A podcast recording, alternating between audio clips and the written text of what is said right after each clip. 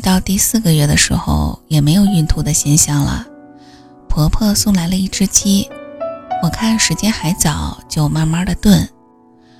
婆婆走的时候跟我说：“文川睡觉要是踢人，你俩分床睡吧。”文川睡觉的确不老实，怀孕以来我都背对着他。婆婆这么一说，我觉得还挺有道理的，就把另外一个房间收拾出来了。文川回来的时候，厨房里鸡肉的香味儿弥漫开来。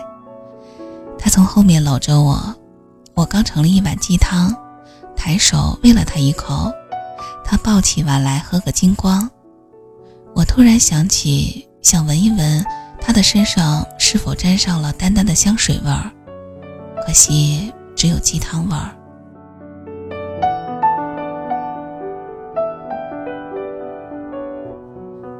晚上，文川跟我拉家常，我几次都想问问他白天的事儿，可都憋了回去。半夜口渴，我出来喝水，看见文川的房间有亮光，我轻轻开门，文川睡着，手在手机屏幕上。我以为他又睡不老实，关了门，回了房间。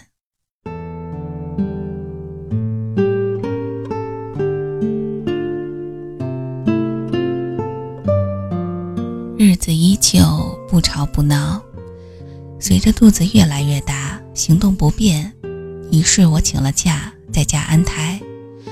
婆婆每天都来，然后陪我去公园走走。有时候父亲来买些补品，肚子里的小东西特别活跃，我觉得世界都是亮的。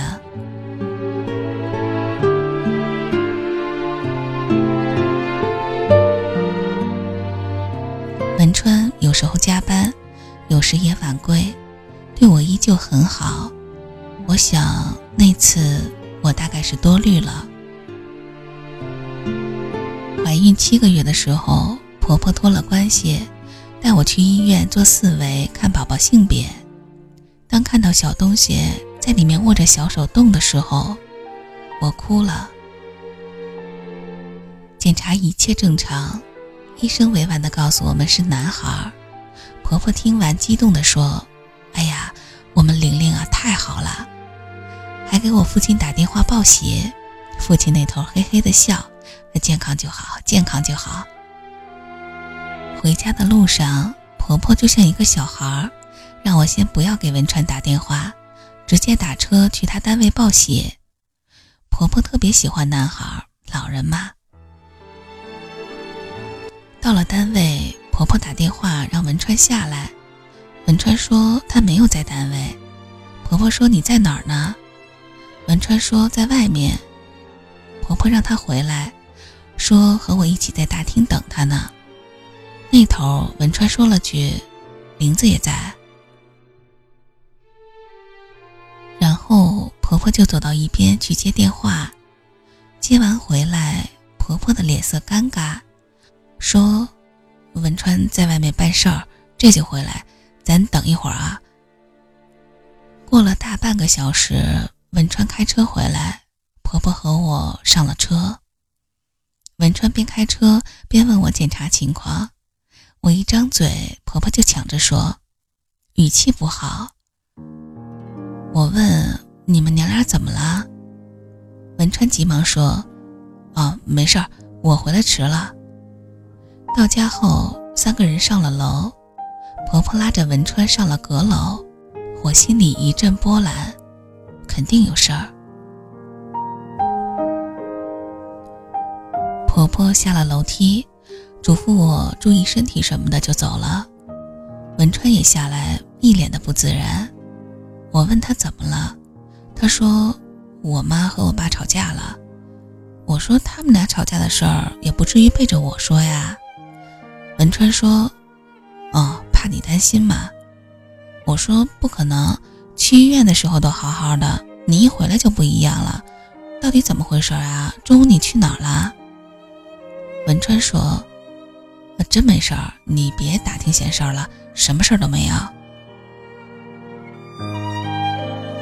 他越解释，我越不相信。我突然说了句：“哎，丹丹今天怎么没上班啊？”文川懵了一下，说：“哦，他，呃，他周五没事儿。”顿了一下，又说：“他他休不休息，我怎么知道？”然后特别不耐烦的语气说：“张良，你以前不这样啊，怎么怀孕就疑心呢？这可不好啊。”我说：“好，我不问你了。但是你要知道，还有两个月，你儿子就出生了，你要当爸爸了。”他说：“我知道啊，我一定会对你娘俩好的，别瞎想。”这个时候，他电话响了，他掏出来，我拿来一看，是一个叫皮皮的。他接过后说：“哦，在家呢，跟我媳妇聊天呢。”然后讪笑，挂了电话。我问是谁，他说是朋友。我说很熟吗？他说一般般。可我听着语气，明明是特别熟的样子。文川说下午有事儿就走了，我坐在家里，觉得一定得弄明白。我给丹丹打电话，过了一会儿他才接。我问他干嘛呢？他说工作呢。我说我检查了，是男孩，特别高兴，跟你分享一下。丹丹说：“哦哦，恭恭喜啊。”语气敷衍。我说：“你在忙呀？”他说。哦，挺忙的。我说那好了，我睡会儿，你忙吧。挂了电话，我穿上衣服，打车去丹丹的单位，一路绿灯。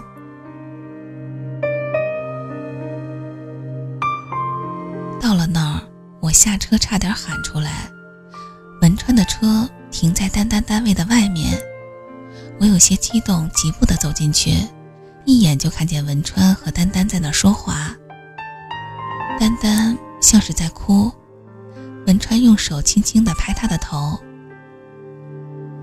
我当时特别的镇定，我倒是要看看你们还要干什么。这个时候，文川把丹丹搂住，丹丹哭出来。我紧攥着拳头时，文川抬头看见了我。这个时候，丹丹也回头了，满脸泪痕。我没有像别人一样扭头就走，我上前对着文川就是一耳光。丹丹下意识地拦了一下，我扬手要打他时，文川挡在了前面。我骂他，他搂着我说回家解释。我使劲地推开他，抓住丹丹的衣领大喊：“什么时候？为什么这么对我？”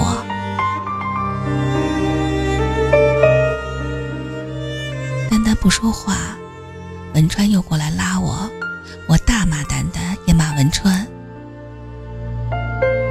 丹丹这种人平时特别张扬，有大小姐的脾气，可能受不住旁观的议论，他冲我说：“好男人就许你爱，不许我爱了，爱情不犯法。”我当时气得要昏过去了，我大喊：“少跟我说爱不爱的，你俩不犯法，你俩下贱！”文川是一个特别要面子的人，冲丹丹说：“你别说了。”然后求我让我回家。我当时浑身跟散架了似的，两个大姐过来劝我，连搂带抱的把我弄上出租车。文川紧跟着上来，我说：“你滚！”下去。文川下了车，我打车回了家。刚到家，文川随后进了门。我收拾东西，他拦住我说要跟我解释。里面踢着，我稳了稳情绪。文川开始讲他俩是怎么开始的，大概就是我怀孕三个月的时候。他俩在一个酒店遇到，丹丹喝多了，文川送她回家。丹丹一路上说我多幸福什么的，女孩都爱文川这种的，把文川闷骚的性格给撩起来了。送丹丹到家，两个人搂在一块儿，但那次没有上床，因为是丹丹的生理期。之后两个人也见面聊 Q，后来就冲动了，上床了。文川说他今天跟丹丹谈了，分开，跟我好好过。我问她婆婆是不是知道这事儿，文川说婆婆以前看到过她宰过丹丹，警告过他。文川让我原谅他，他说不能没有我，都是酒后冲动。我说，你冲动怎么没去杀人呢？冲动就办了苟且的事儿。之后我一直哭，婆婆打来电话。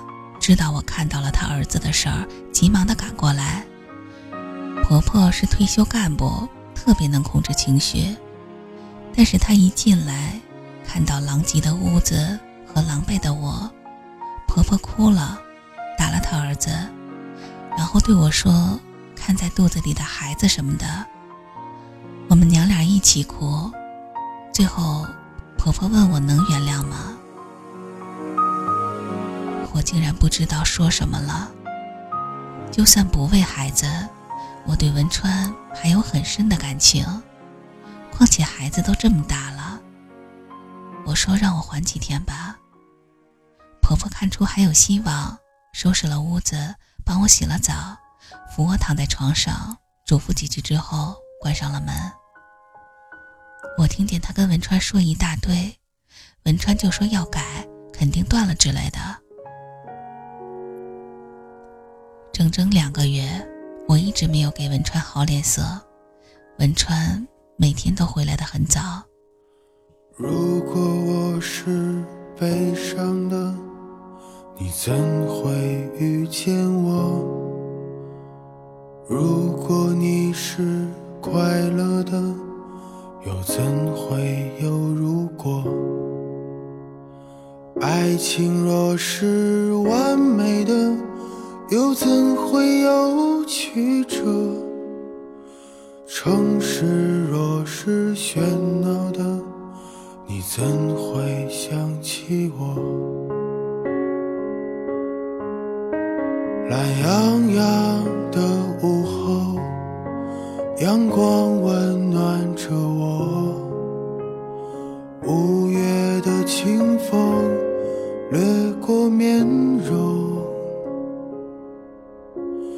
站在老树旁，想起那首歌，是你留给我的。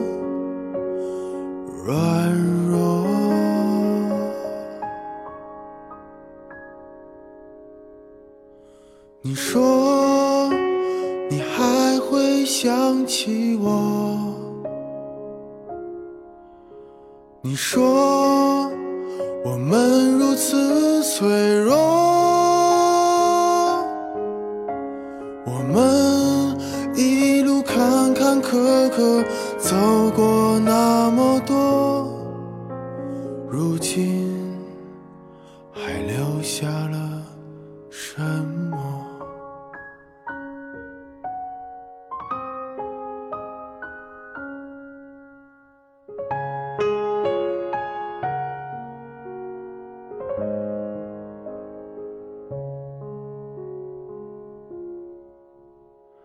如果你不曾来过，我为何要沉默？如果我不曾爱过，又怎会有寂寞？离别若是残忍的，为何还要不舍？爱恨两难，情难舍，换来一句老朋友没得说。你说你还会想起我？你说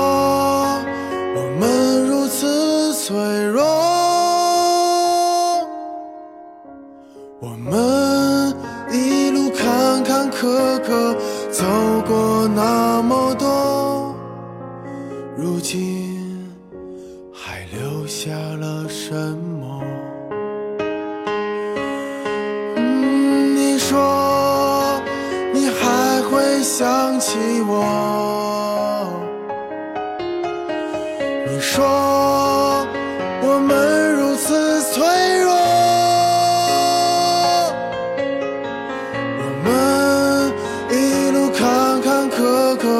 走过